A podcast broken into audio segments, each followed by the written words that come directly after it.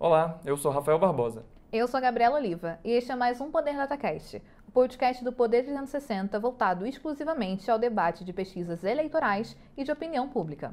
O programa está sendo gravado no estúdio do Poder 360 em Brasília em 18 de novembro de 2021 e irá tratar sobre as discussões sobre o Dia da Consciência Negra, comemorado em 20 de novembro e suas conexões com a política.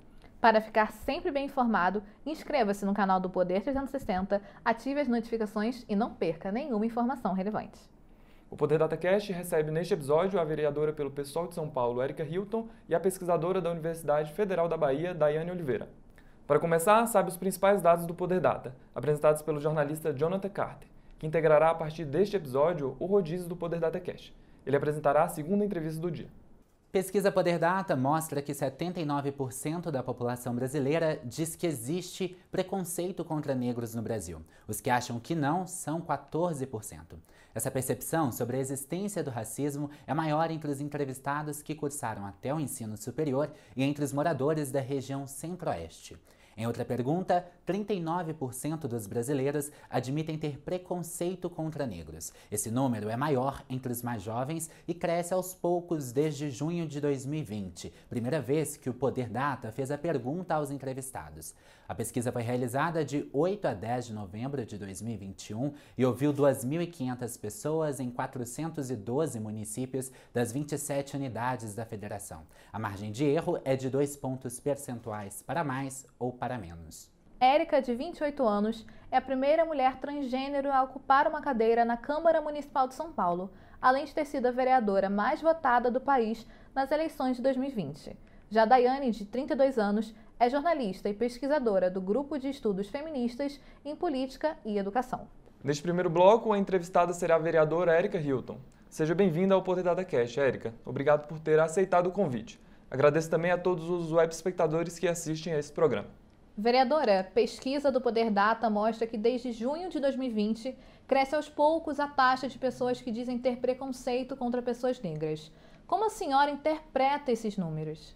Olha, primeiro com muita, com muita angústia, com muita decepção, né? Nós deveríamos estar avançando na conscientização no combate ao preconceito e ao racismo na nossa sociedade e dados como esse demonstram o quanto ainda temos muito a trabalhar, temos muito a traçar e o quanto a informação de contra a, o racismo ela precisa ser levada adiante. Eu acho que esses números ele também vem do processo político que nós estamos enfrentando. Nós estamos diante de uma gestão que do, do cargo mais importante da política, que é o presidente da República, que já fez falas abertamente racista, que legitima o racismo através do desmonte de políticas públicas, ou através da sua fala, ou através de colocar é, Camargo na frente da Fundação Palmares. Então, eu acho que quando nós temos o poder público, como nós temos representantes à frente dos processos políticos que legitimam esse processo, que afrouxam as leis de fiscalização e de combate ao racismo,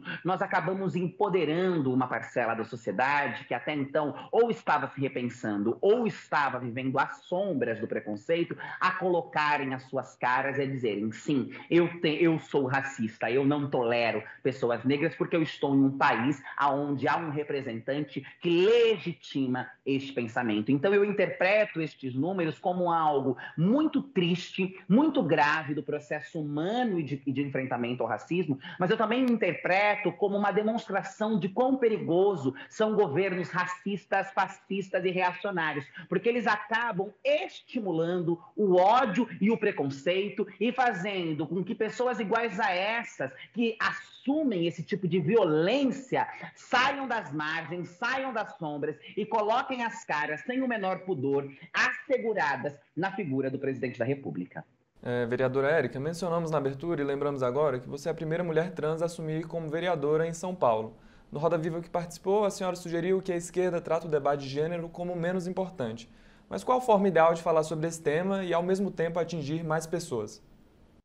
Olha, eu acho que não existe uma forma ideal, né? Dizer que há uma forma ideal era como se construir uma receita de bolo. Esse é um debate que diz respeito às relações humanas, as construções dos processos políticos envolvem pessoas das mais diversas frentes, das mais diversas trajetórias. Então eu acho que não há um debate perfeito, mas o que eu acho é que precisa ter uma centralidade, uma prioridade e esse debate ser feito junto com sujeitos que vivenciam essa realidade. Nós não podemos aceitar uma esquerda que acabe ou secundarizando essa discussão ou fazendo essa discussão apenas em nichos, né? Dando vazão àquele, àquela dita esquerda caviar, que vai ser uma esquerda que não vai às bases, que vai ser uma esquerda que não se comunica com as periferias, com as esquinas de prostituição e aonde de fato estão vivendo os sujeitos e sujeitas que são afetados pela ausência do debate, pela ausência de política políticas envolvendo a questão de gênero. Então, eu acho que não há uma forma ideal, mas eu acho que a forma precisa ser tratar como um debate central e fundante dos processos das construções de políticas dentro da esquerda e fazer esse debate com os agentes, né? Fazer esse debate com, de fato, as pessoas que são impactadas por essa discussão e que vão ter a sua vida impactada e que podem trazer essa contribuição. Conseguir agrupar e ajuntar, através dos trabalhos de base, o máximo de pessoas possíveis para que essa discussão tenha um corpo, tenha uma consistência. Esse, para mim, é um caminho que pode ser seguido, é um caminho bom, não diria que é ideal. O diálogo com a, direi com a direita liberal, perdão, é, que aceita debater esses temas sobre gênero, é uma opção? Olha, eu acho que se nós tivermos um campo progressista dentro da direita que se abra a fazer esse debate, não vejo por que não levar essa discussão para o outro lado. Política se faz com concessões, política se faz com diálogo, política se faz tentando minimizar os danos, encontrar parceiros e aliados para conseguirmos levar adiante os nossos projetos. É claro, o que nós encontramos na grande maioria das vezes é uma direita que não tem como dialogar, é uma direita que não há espaço para se fazer esse diálogo, porque do lado de lá não há abertura para isso, não há disposição para isso, não há honestidade para se fazer esse diálogo. Mas sem sombra de dúvida alguma, se houver uma ocasião em que nós encontremos representantes da direita que queiram com honestidade, seriedade e compromisso com o que estão dizendo as bases e os movimentos sociais e não com delírios utópicos da cabeça deles, fazer essa discussão, eu acho que sem sombra de dúvida esse é um caminho pertinente. Vereador, 83% das mulheres afirmaram Poder Data que existe preconceito contra negros no Brasil. Como você percebe que as pautas de gênero e raça se atravessam?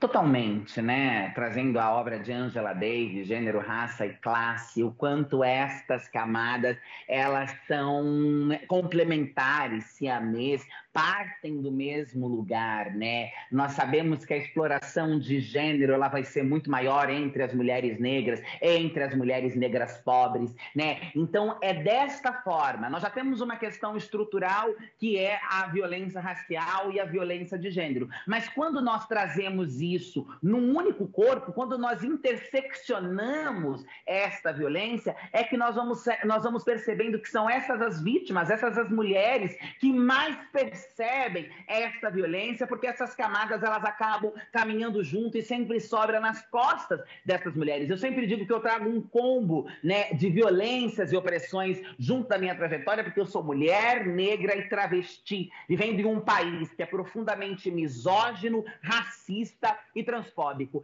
As violências que eu passo, os desafios que eu encaro, as situações nas quais eu sou colocada, ela tem uma forte relação com essas minhas características. Então, então é desta maneira que eu percebo que essas características dialogam entre si. Quando a violência ela vem muito mais forte e ela vem muito menos velada pelo fato sim de ser mulher, de ser mulher negra, de ser mulher pobre, de ser mulher de território periférico. Então é dessa maneira que eu percebo essas conexões entre a violência que assola o debate de gênero e de raça no Brasil. A revista Time a incluiu na lista de líderes da próxima geração. Qual é a importância dessas citações?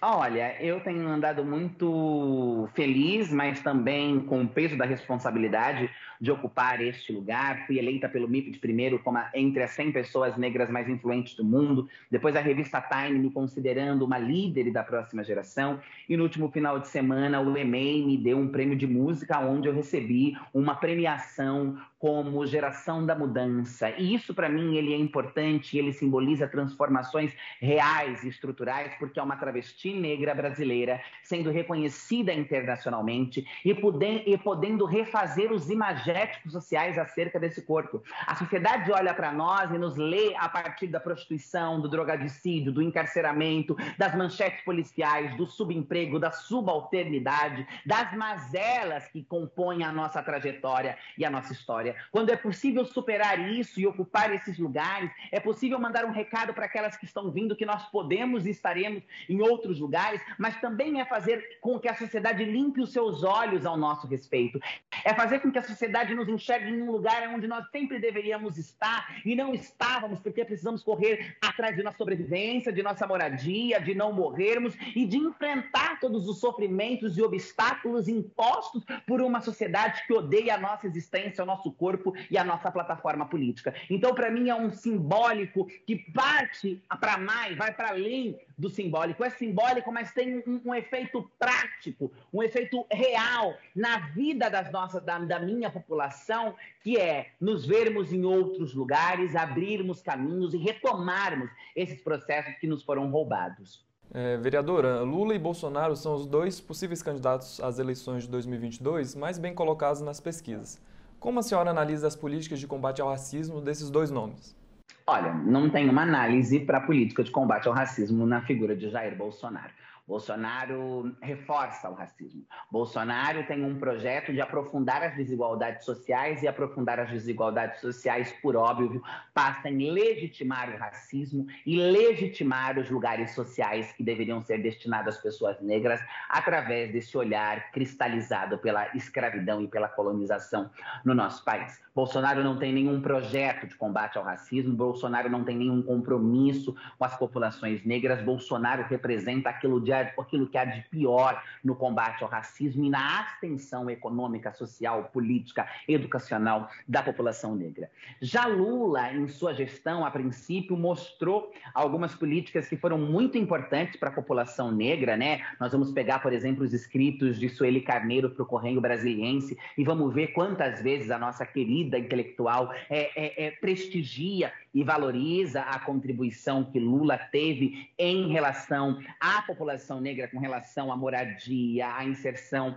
na universidade. Mas eu acho que Lula precisa vir nesse, nessa, nessa próxima eleição montando um time com mais pessoas negras, com mais mulheres negras e deixando com que esta parcela da população possa fazer parte do seu governo e possa fazer parte de sua equipe para ajudar a pensar políticas públicas, né? Porque não pode ser apenas medidas emergenciais, precisam ser políticas permanentes para a população negra a partir da participação da própria população negra na equipe e na gestão do governo Lula, caso Lula de fato se eleja presidente do Brasil em 2022. Mas sem sombra de dúvida alguma, colocado dentro desse espectro Bolsonaro ou Lula, não há nenhuma correlação, é, não, é, não é assimétrico isso, né? Porque não tem como medir. De um lado, nós temos um declarado racista e de outro, nós temos um presidente, um ex-presidente que fez muito pela população negra durante sua gestão. Poderia ter feito mais, é claro, mas fez bastante comparado a Jair Bolsonaro, que nada fez, muito pelo contrário, só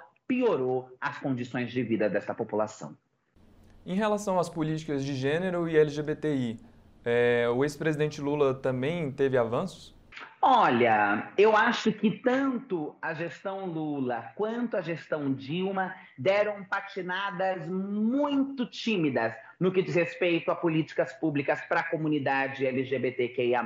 Houveram pequenos avanços e eles são importantes, e nós, enquanto comunidade, reconhecemos esses avanços, né? Foram avanços importantes num momento onde nós não tínhamos nada e nem a quem se apegar, mas, na minha avaliação, foram, é, políticas um tanto quanto tímidas. Era possível ter feito mais e eu espero que se Lula se, re... se, se eleja agora em 2022, haja um maior espaço em seu mandato, em sua gestão, para as pautas do movimento LGBTQIA, haja uma maior presença e participação desta população, porque houveram sim avanços, mas eu avalio como avanços tímidos, que poderiam ter havido mais avanços. Mas houve sim foram feitas algumas coisas e coisas boas e importantes na gestão Lula para a população LGBT. As eleições de 2020 foram marcadas pela eleição de mulheres negras depois do assassinato da ex-vereadora Marielle Franco em 2018. Ao mesmo tempo, as candidaturas classificadas como antirracistas, feministas e LGBTI sofreram ameaças. Você avalia que o discurso violento se manterá para 2022? Eu não só avalio que ele se manterá, mas eu avalio, avalio que ele se manterá ainda pior. 2022 será uma rinha. 2022 as pessoas estarão se degladiando porque 2018 trouxe isso no fazer política, né? Esses ataques, essas mentiras, as fake news. O Supremo Tribunal Federal, o Supremo Tribunal Eleitoral já se manifestou, né? Inclusive no último julgamento que teve sobre a cassação da chapa Moro e Bolsonaro, que estarão com os pulsos mais firmes com relação às fake news, à utilização da internet, de grupos de mensagem, de WhatsApp, etc.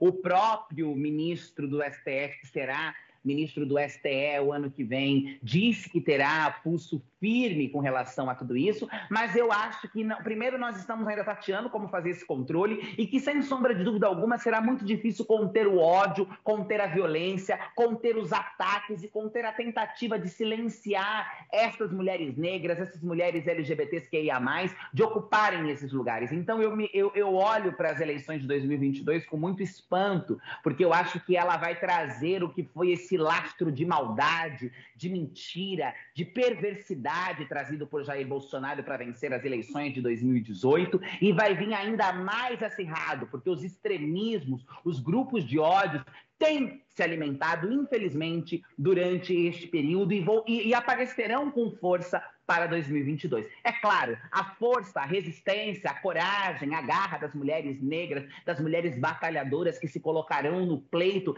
também estará ali para resistir a tudo isso, como resistiram em 2018 e resistiram em anos anteriores, que não foi tão forte, mas sempre houve uma perseguição e um ataque a essas mulheres, mas é sim preocupante o que será 2022. E há planos políticos para candidatura em 2022? Olha, há uma grande pressão social e partidária eu acho que esse é um momento importante. Maria Marighella, vereadora de Salvador do PT, diz uma coisa que eu gosto muito e que eu acredito muito que tenho recompartilhado, que diz respeito sobre a refundação do Brasil em 2022 sobre Jair Bolsonaro, e eu me sinto convidada a participar dessa refundação do Brasil em 2022, a estar ali com, com os meus colegas para pensar como nós retomaremos este país, refundaremos na palavra de Marighella. Mas essa decisão ainda não está tomada. Há uma grande pressão, mas eu não bati esse martelo se irei me colocar nas eleições de 2022. Talvez estarei lá, mas ainda não é certo. Como deputada? Como deputada. Não tenho idade para concorrer a nenhum outro cargo, infelizmente. Disse recentemente para a revista Marie Claire que meu sonho é ser senadora do Brasil, mas ainda faltam alguns bons anos pela frente para que eu possa concorrer ao Senado. Então, sim, deputada. Ok, vereadora, muito obrigado pela entrevista. Eu que agradeço o espaço.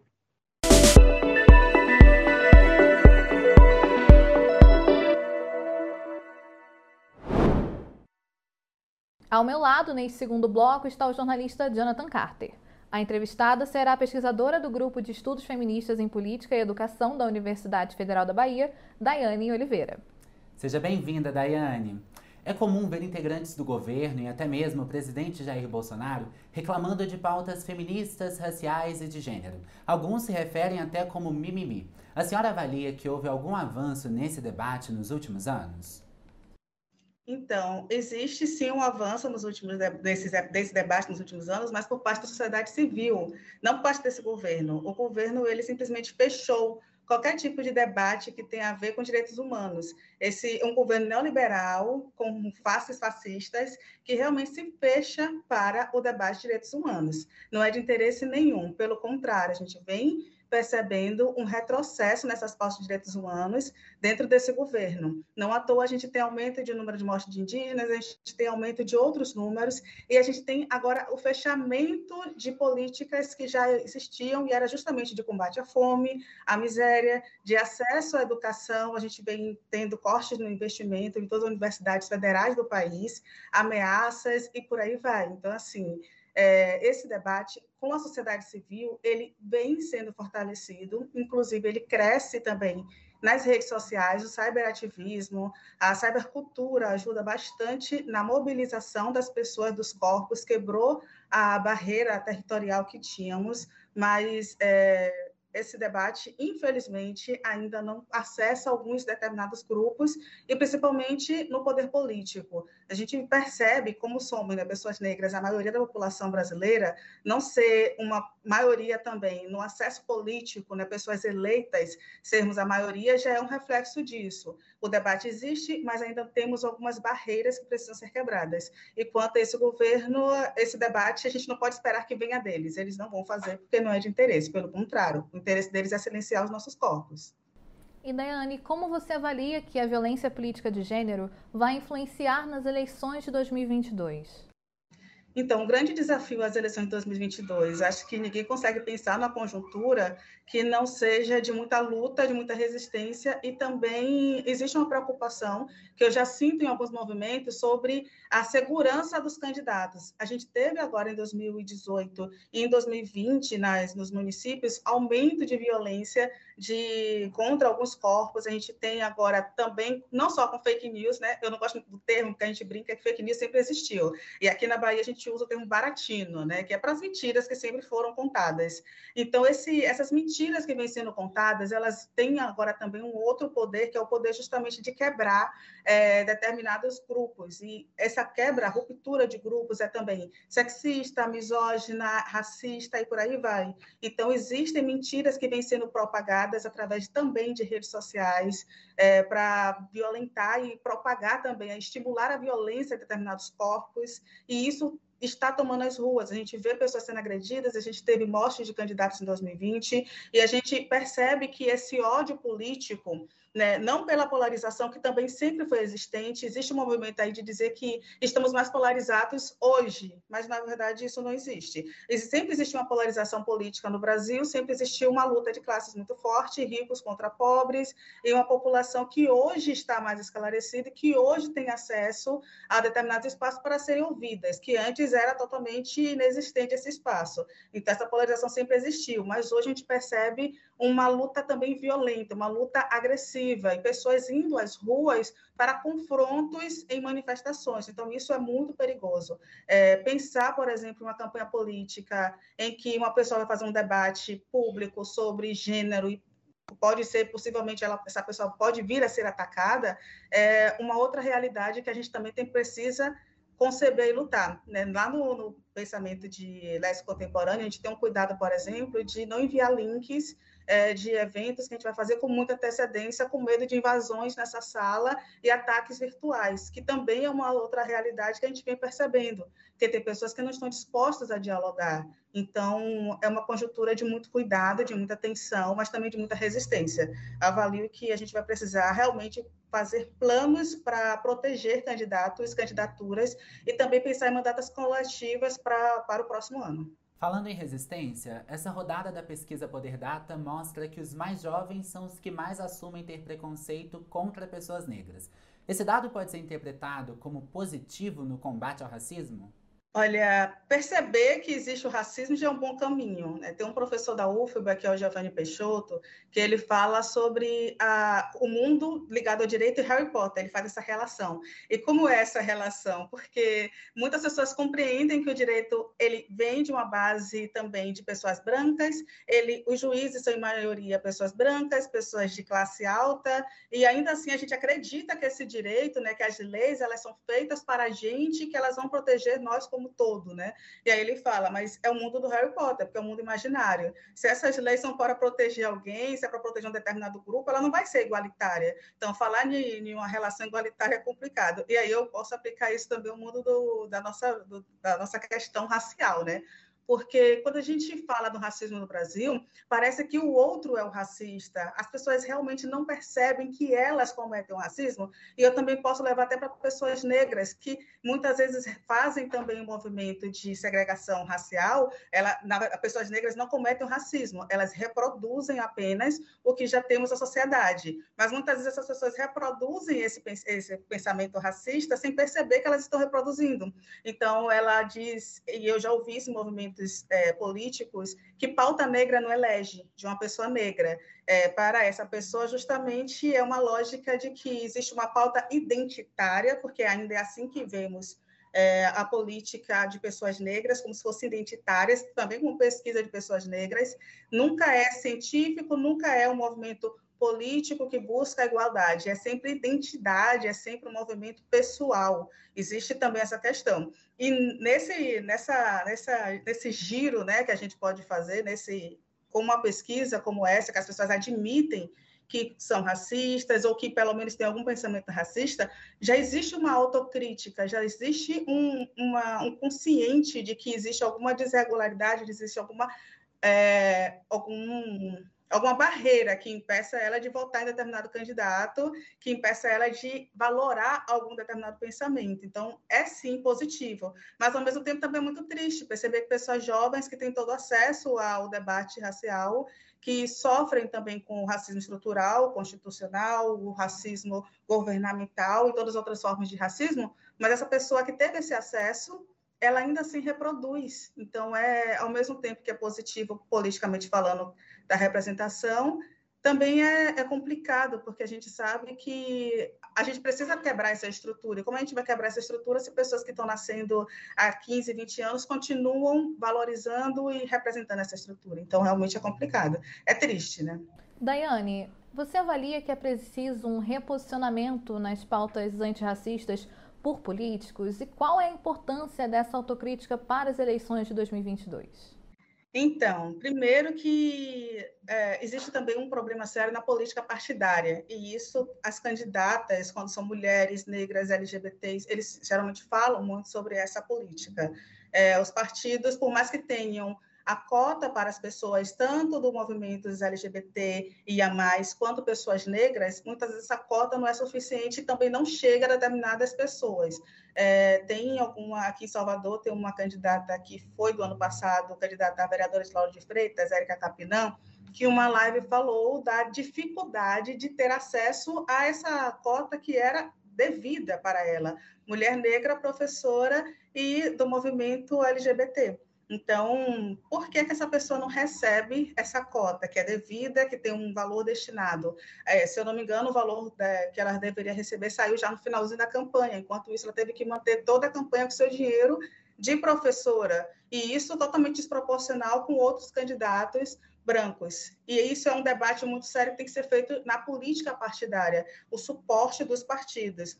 E essa autocrítica, ela também depende de, uma, de um reconhecimento da branquitude, de uma quebra de hegemonia. E aí é a questão, quem quer ceder o seu espaço e quem quer dividir o poder? Né? Se eu não estou enganada, acho que 70% da nossa Câmara, ela é, 75% da nossa Câmara é de deputados brancos. E aí, esse deputado branco, que tem uma determinada hegemonia, por mais que ele tenha pautas que sejam interessantes para toda a sociedade, inclusive pessoas negras, porque também falar de pessoa negra como um englobando todo e dizendo que essa pessoa ela vai lutar por todas as pessoas negras também é uma falácia, isso não vai existir. Eu sou da linha interseccional, então a gente acredita que corpos são sujeitos, né? Então, não necessariamente se a gente tiver uma pessoa negra, inclusive quando a gente tem candidatos negros, acontece dessa candidata ela votar contra as políticas que deveriam beneficiar essa categoria, né, pessoas, né? Então, não necessariamente está alinhado a, a questão racial com o pensamento dos sujeitos. Mas, quando a gente tem candidatos que façam esse debate e que estão à frente, mas a maioria são membros da branquitude, ou seja, são pessoas que, em determinada forma, por mais que façam debate, eles não cedem o poder, eles não cedem o espaço.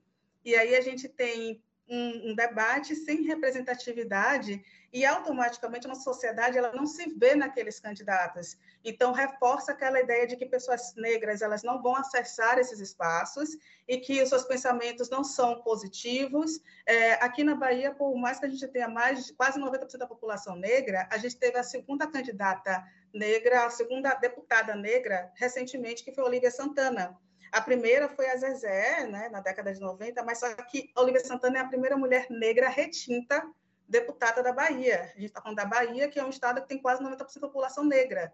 E por que isso? Porque a gente vem de uma estrutura que diz que o negro não tem valor. A pessoa, geralmente, quando ela vai votar, ela olha naquele santinho, ela pensa: é, essa pessoa que é parecida comigo, que é parecida com meu vizinho, será que ela realmente sabe o que está fazendo? Porque isso está no nosso imaginário, porque é reforçado o tempo inteiro uma desvalorização de um, de um, corpo negro. Por mais que existam campanhas falando de consciência negra, exista todo um processo de mudança nos últimos anos, mas a gente também tem um, um, um movimento contrário de não deixar essas pessoas acessarem determinados campos. Então, a gente tem pessoas negras falando de racismo e falando de políticas públicas voltadas para pessoas negras. A gente tem, inclusive, nos governos de, de esquerda, pessoas negras como Luísa Barros ocupando secretarias ligadas à pobreza. A gente nunca tem, por exemplo, pessoas negras cuidando da Secretaria da Fazenda, cuidando da Casa Civil. Então, isso também é um movimento de saber até que ponto a branquitude está disposta a abrir realmente esse debate e ceder os espaços, mesmo quando está na esquerda. Né? Então, é um, um movimento, uma autocrítica que tem que ser feita também ligada com acessos. É, eu sempre brinco que as pessoas precisam aprender a sair da frente, dar espaço. Não é só dizer, eu vim falar em nome de quem. Eu é, também ceder o espaço, é sair da frente e puxar essa pessoa negra para que ela tenha esse acesso, para que ela fale em nome de si, né? É uma autorrepresentação. A gente não precisa mais de outras pessoas representando a gente. A gente já pode fazer essa autorrepresentação. Apesar do avanço de pautas feministas nas políticas, ele ainda é atravessado em maioria pelo feminismo branco, como reflete algumas autoras como Koa Beck. Esse movimento pode ser excludente? O feminismo branco ele sempre é um movimento excludente. É, enquanto mulheres negras estão lutando pela sua existência, mulheres brancas, por exemplo, lutavam pra, pelo direito ao acesso ao trabalho. Então, é um movimento realmente muito diferente é, o feminismo branco, né, sufragistas, quando né, sempre foi um, um, movimento que invisibilizou algumas mulheres. Então, a Sojourner Truth, quando ela fala "eu não sou uma mulher", é justamente sobre isso, sobre aquelas mulheres que eram ditas como aquelas que precisavam de determinados acessos, direito ao voto, serem reconhecidas também como sujeito, mas a mulher negra ela está muito mais lá atrás. Quando a a Angela Davis né, fala do movimento de puxar a mulher negra para movimentar as estruturas, é justamente que a mulher negra é a base da pirâmide. Então, o feminismo, e sim, o feminismo como um todo, tem que ter esses cuidados, porque existem vertentes. O feminismo negro é de uma outra linha. É, por exemplo, o feminismo negro ele luta também pelo direito reprodutivo. E o que é isso? É muito mais do que ter política de aborto. Falar de aborto já é o final dessa cadeia. Direito reprodutivo, por exemplo, é que essa mulher tenha acesso a um posto de saúde, a um UBS que tenha um ginecologista, que tenha acesso a métodos contraceptivos seguros, não só uma camisinha ou não só uma pílula. Que ela, por exemplo, tenha direito de escolher um DIU, que o companheiro dela também tenha o direito de escolher uma, uma vasectomia, e não só ela tem o direito de uma laqueadura, e por aí vai. Então, é uma lógica de educacional, uma lógica de base, para depois falarmos de uma lógica do aborto. Mas, como tudo nessa vida, o, o movimento, né, o movimento de mulheres, ele muitas vezes é visto como movimento de mulheres brancas, e muitas vezes as pautas que são unicamente de uma determinada categoria ganha o espaço, porque dentro dos movimentos, assim como no feminismo, né, dentro de vários outros movimentos, tem lutas internas.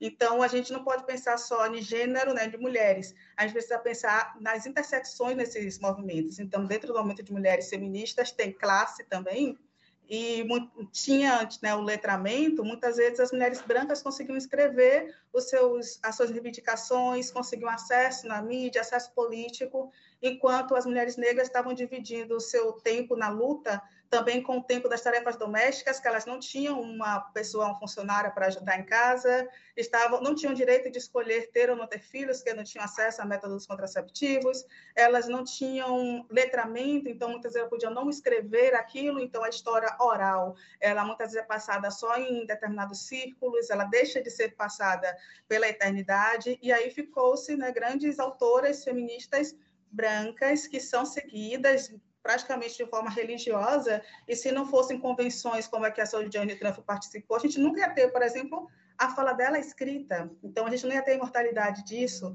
E várias outras autoras que hoje, por exemplo, vêm sendo publicadas no país, mas que já falam sobre isso desde a década de 80, quando Audre Lorde, por exemplo, chegou no movimento de mulheres e falou é, eu sou uma mulher negra, então aqui tem questões que não, não me cabem. Chega no movimento pessoas negras e falam, aqui também não me cabe, porque além de ser negra, sou uma mulher. E entre tudo isso, ela ainda era uma mulher lésbica. Então, ela não cabia dentro de um movimento de negros, nem um movimento de mulheres, porque o seu corpo envolvia muito mais do que apenas a raça ou gênero. Então, esses tensionamentos, eles sempre vão existir. É, e eu até acrescento que não só no feminismo, até em movimentos negros, por exemplo, é comum que a gente tenha disputas e pessoas dizendo que ah, a mulher negra não pode acessar determinados espaços. Ainda existe um, uma questão de gênero dentro de movimentos negros. Então, e por aí vai. É, não existe uma universalidade dentro dos movimentos. Além de pesquisadora, a senhora também é jornalista por formação. A pesquisa do perfil racial da imprensa brasileira mostra que só 20% dos jornalistas são negros. Como a senhora avalia essa taxa? Então, né, sou jornalista por formação, formei em 2012 e eu sou fruto de política de cotas. Eu já acho isso fantástico. Adoro falar que eu sou fruto de política de cotas, porque eu sou filha de doméstica e zelador. E aí, quando é que filho de doméstica e zelador acessa comunicação social? E no meu caso, eu, eu ingressei na universidade, que é a Centro Universitário, Jorge, Centro Universitário Jorge Amado, perdão, que é super conceituada aqui na Bahia mas é particular. E como é que eu ia ter condição de pagar, né? Então, 50% foi pago pelo ProUni, os outros 50% me virei em telemarketing para pagar e por aí vai, que é o caminho de muitas pessoas negras. É, e, eu, e a minha turma era majoritariamente branca. E eu sempre ouvia de algumas pessoas é, uma diferença da, da linha de pensamento e pessoas dizendo assim: ai, mas é uma área difícil, a gente vê poucas pessoas negras né, nessa área. Toda vez que eu ia no balcão, por exemplo, resolver alguma questão na instituição, me perguntavam os cursos. E aí a pessoa já ia na lógica da adivinhação, né? Você faz pedagogia, história, né? Porque pessoa negra ela nunca pode ir para uma outra área que é valorada, né? Porque a comunicação ainda existe a elitização da profissão. Eles falam, né? Nós somos o quarto poder. Além dos três poderes, nós somos o quarto. E, e o que a gente vê, né, o que a gente presenciava, pessoas jornalistas geralmente eram pessoas da alta sociedade, é quem ditava as informações. Então, quando nós, pessoas negras, começamos a ter acesso a come, começamos a, a falar com o povo diretamente, começamos a fazer essa, eu gosto muito do termo autorrepresentação, que a Constituição Evaristo define muito bem, porque a gente começou a escrever sobre nós mesmos. A gente não precisou mais de outras pessoas escrevendo sobre nós com estereótipos. Então, quando a gente começa a ter esse acesso e volta o nosso olhar para a nossa sociedade, a gente começa a sair da história única, da que a Chama Amanda fala, né? o perigo de uma história única a gente começa a tensionar para que não só os jornalistas que querem falar sobre viagem internacional tenham um espaço. A gente começa a falar sobre as nossas comunidades e sair do estigma de que periferia só tem violência, né? É, e ainda a gente começa a fazer movimentos internos nessas, nessas periferias, nesses movimentos, né? Então, eu já participei de palestra em escola, que a menina falou assim, ah, você é linda, eu amei seu cabelo e eu quero também fazer jornalismo, meu sonho era fazer jornalismo, e eu não sabia que era possível. E eu fico arrepiada ao falar porque é uma mudança de perspectiva, porque na minha época eu via pouquíssimas jornalistas na televisão também, eu sabia que pouquíssimas jornalistas tinham aquele acesso, era ali para Glória Maria e basicamente só a Glória Maria, e hoje não, hoje já mudou bastante, então quando a gente tem pessoas que representam a gente, a gente, sabe, a gente percebe que pode chegar além, né? A gente pode também não querer chegar além nesse espaço, pode não querer adentrar, não tem problema algum, mas ter a opção de escolher e conseguir adentrar determinados espaços que antes não eram para a gente é fantástico. Eu gosto muito é, de ter escolhido essa profissão e de saber que, por causa de uma política pública, eu furei uma, uma bolha, eu, eu consegui penetrar em um espaço que não me queria e que deixa muito claro isso, literalmente claro, que esse espaço não, não gosta muito do nosso acesso, da nossa entrada, porque até hoje ainda colocam a gente no estigma de pauta identitária, né? Quando um grande portal ele só chama pessoas negras né, na mesa de debate para falar sobre racismo, ele já está dizendo isso e por aí vai, mas a gente está tentando, penetrando e já temos um grande avanço. Hoje a gente já tem um grande avanço na sociedade. Essa pesquisa também cruzou os dados de gênero e cor de pele e mostrou que para 85% das mulheres as ações racistas foram mais contundentes na vida profissional. Como a senhora avalia esse dado? É, quando se é uma pessoa negra, você já está em desvantagem na sociedade. Mas quando você é uma mulher negra, você está duas vezes em desvantagem na sociedade, né?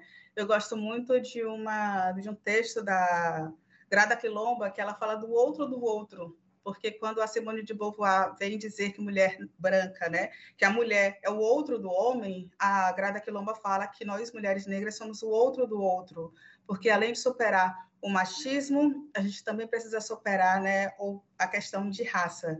Então, é um combo que geralmente anda junto, e é uma, uma questão de estrutura social mulheres já são subjugadas na sociedade, mulher negra é duplamente subjugada na sociedade.